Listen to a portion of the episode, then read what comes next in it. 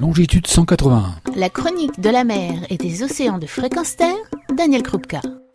Bonjour, quatrième mais pas dernier opus de cette série, Secret d'indifférence, consacrée à la découverte de ces sujets pour lesquels notre absence d'attention et notre inertie conduisent à une catastrophe annoncée et en marche.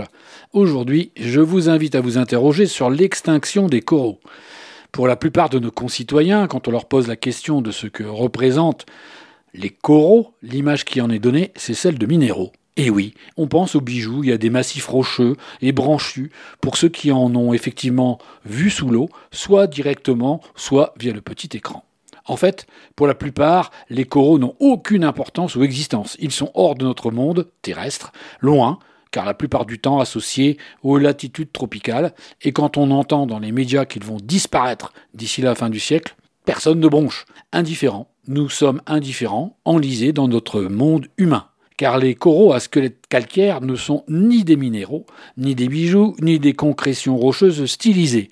Les coraux, c'est la vie. Un récif de corail, c'est une population fantastique en nombre qui crée une architecture immense par l'association de deux minuscules espèces une algue appelée zooxanthelle et un polype. Tous deux vivent en symbiose, le polype donnant abri, dioxyde de carbone et minéraux à l'algue, et celle-ci en retour favorise la constitution du squelette calcaire, fournit de l'oxygène et complément alimentaire au polype, les deux se développant et évoluant de concert.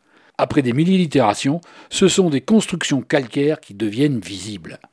Les coraux, ce sont les forêts tropicales des océans. Ils sont le deuxième foyer de biodiversité de la planète et les plus importantes constructions jamais réalisées par des êtres vivants. Et oui, et on s'en fout. Ben oui, ils sont minuscules, pas même identifiables, autant dire, sans existence et sans droit. Pourtant, les coraux couvrent près de la moitié de la surface de la France, sont répartis dans l'océan Indien pour 20%, le Pacifique pour 40%, l'Asie du Sud-Est pour 30% et les Caraïbes et l'Atlantique pour 8%.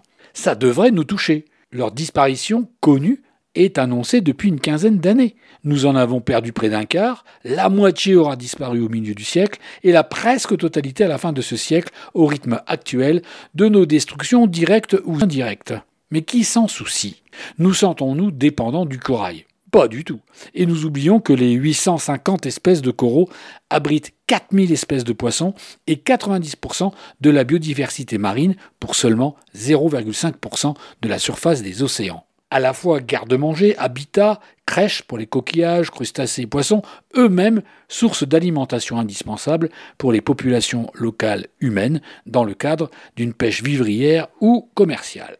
En dépit des énormes bénéfices écologiques qui sont associés aux coraux, avec un million d'espèces animales et végétales associées, en dépit des bénéfices économiques estimés à plus de 30 milliards de dollars, de nombreuses menaces, locales ou globales, dues à l'espèce humaine, pèsent sur les récifs. Bien entendu, pas le temps de citer toutes les manières de flinguer le corail, depuis la pêche à l'explosif, le dégazage des bateaux, le déversement de piscides ou d'engrais via les rivières, jusqu'à l'eutrophisation, la pollution chimique aussi, et celle des eaux usées, jusqu'au blanchissement effroyable dû à l'augmentation de la température de l'eau. Pour qui a vu un récif de corail blanchir ou blanchi, c'est évidemment la catastrophe. Mais combien sont-ils ceux-là? Très peu nombreux. Même les plongeurs se font emmener la plupart du temps sur des sites encore préservés, tourisme oblige. Indifférence. Quand tu nous tiens.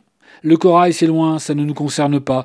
Bah oui, comment pleurer un corail? On ne le reconnaît pas même comme un vivant, juste une petite architecture sous-marine, une chaîne de récifs similaire à un rocher inerte, alors que le corail est une des plus belles expressions de la vie en mer qu'il est difficile de laisser une place à ce vivant qui nous enchante pour la beauté touristique à laquelle il est associé, mais que l'on oublie dès le retour dans nos mondes urbains, oubliant que les paradis sont en voie de disparition accélérée. Et si nous en sauvions la beauté, la majesté, les coraux, plus grandes constructions du vivant, représentent une construction bien plus fastueuse que n'importe lequel de l'un de nos monuments emblématiques. On sait sauver la pierre de nos patrimoines, de la cathédrale Notre-Dame aux deux temples d'Abou Simbel, quand serons-nous touchés par le sauvetage du vivant, de sa beauté? La grande barrière de corail en Australie, avec ses 2300 km, équivaut à un tiers de la grande muraille de Chine. Mais la grande barrière de corail, elle, elle est totalement vivante. Alors faisons vite, car nous allons nous priver d'une symbiose, pas seulement celle du polype et de la zooxanthelle,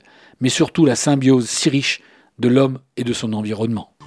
Retrouvez et podcastez cette chronique sur notre site